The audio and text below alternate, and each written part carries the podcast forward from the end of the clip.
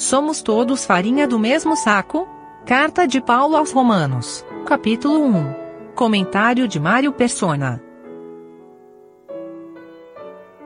Portanto, és inexcusável quando julgas, ó homem, quem quer que sejas.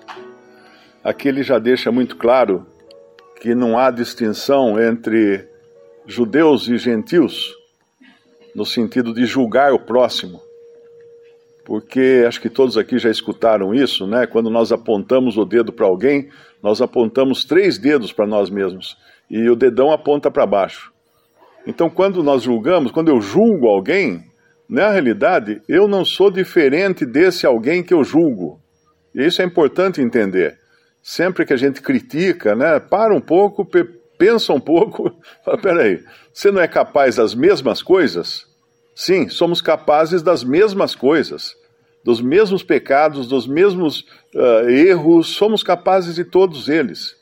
Então, isso aqui, esse versículo primeiro, é para acabar com a soberba do homem religioso, que ele se julga sempre mais, mais santo, mais justo, como aquele, aquele fariseu no templo, né? Ó oh, Deus, eu graças te dou, porque não sou como esse publicano.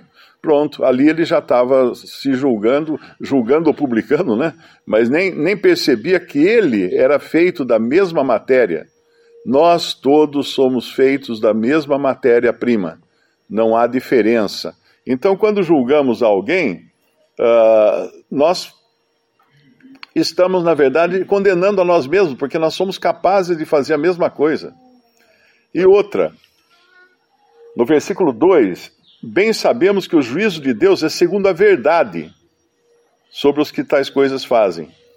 O juízo de Deus não é relativo, como hoje se costuma fazer. Não, isso é pecado, mas pode não ser, depende das circunstâncias e tal. O juízo de Deus não é relativo, o juízo de Deus é segundo a verdade. O, o referencial de Deus, o fiel da balança, é a verdade, é a palavra de Deus e o Filho de Deus, o único homem perfeito que já pisou nesse mundo.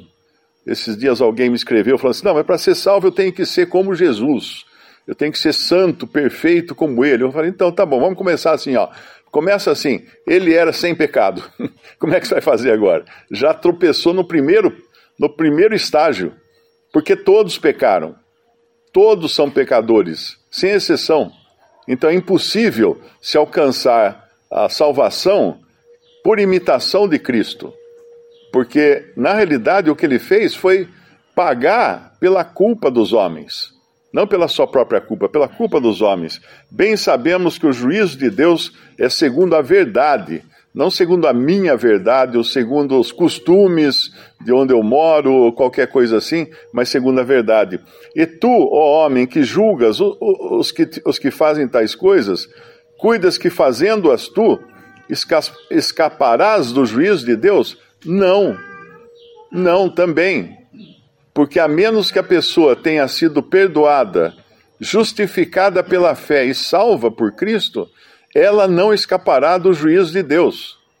Essa semana eu estava meditando num, num, versículo em Gálatas, Gálatas capítulo 3. Eu nunca tinha reparado para esse ponto aqui, para esse versículo no capítulo 3 de Gálatas, que diz assim: Ó insensatos Gálatas, os Gálatas estavam querendo ser justificados pelas obras, pelas obras da lei, porque eles estavam sendo influenciados por, por uh, judaizantes, por judeus convertidos ou não, ou que apenas tinham abraçado a fé cristã intelectualmente.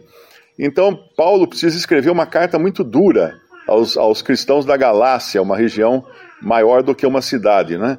Uh, insensatos Gálatas, quem vos fascinou para não obedecerdes à verdade, a vós perante os olhos de quem Jesus Cristo foi evidenciado crucificado entre vós, era a verdade que eles tinham que obedecer.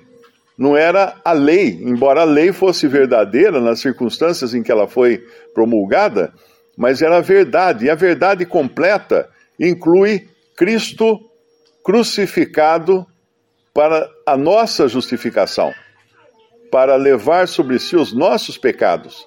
E eu, eu, eu, essa palavra aqui que chamou atenção, porque no inglês ela é diferente. Quem vos fascinou? Quem vos fascinou?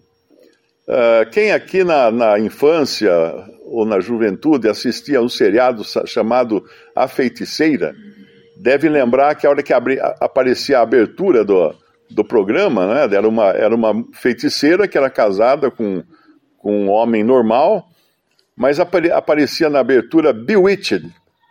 Bewitched. E na versão do Darby, esse fascinou, quem vos fascinou, é quem, quem vos bewitched, quem vos uh, encantou no sentido de, de encantamento, de bruxaria, não é? quem, quem vos uh, enfeitiçou. Então é muito importante entender isso. Uma pessoa que acha que pode ser justificada pelas obras da lei, ela foi enfeitiçada. Ela foi enfeitiçada, ela caiu no feitiço do diabo que, que vai enganar, não é? Quem, quem vos enfeitiçou para não obedecerdes à verdade, a vós perante os olhos de quem Jesus Cristo foi evidenciado crucificado entre vós? Porque quando alguém, voltando lá para o nosso capítulo de, de Romanos 2, quando alguém tenta justificar a si mesmo, e faz isso, inclusive, tomando outro como exemplo de mal. Ah, eu não sou como aquele lá. Olha, olha as coisas horríveis que ele faz. Eu não faço. Quando alguém tenta justificar a si mesmo, não entendeu ainda que a lei de Deus é perfeita. E a lei de Deus era algo impossível do homem natural atender ou obedecer. Lá em Tiago, capítulo. Tem um versículo em Tiago, capítulo 2, versículo 10, diz assim: Porque qualquer que guardar toda a lei e tropeçar em um só ponto, tornou-se culpado de todos. Ele é um culpado de, de transgredir a lei. Ah, mas só foi um ponto, eu só não guardei o sábado.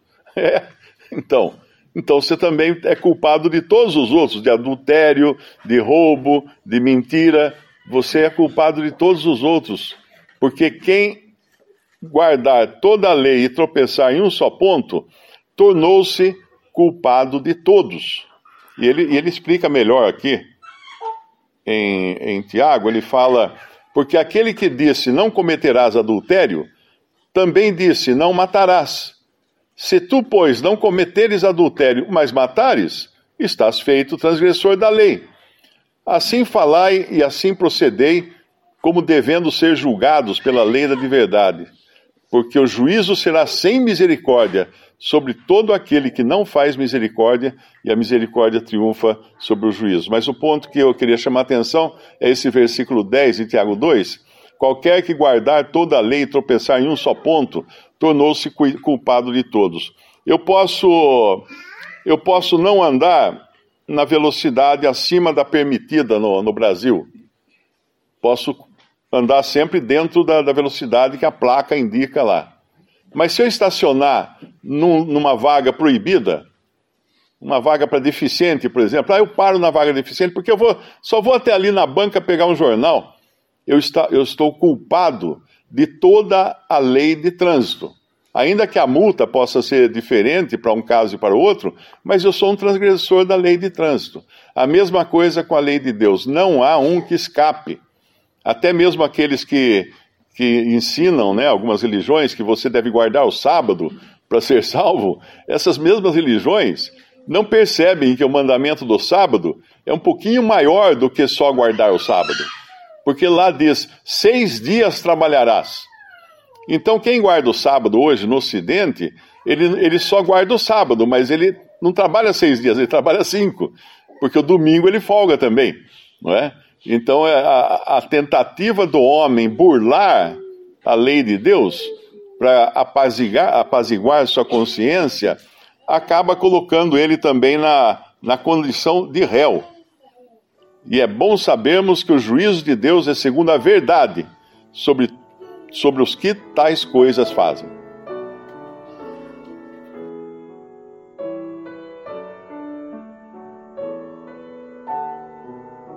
Visite respondi.com.br. Visite também 3minutos.net.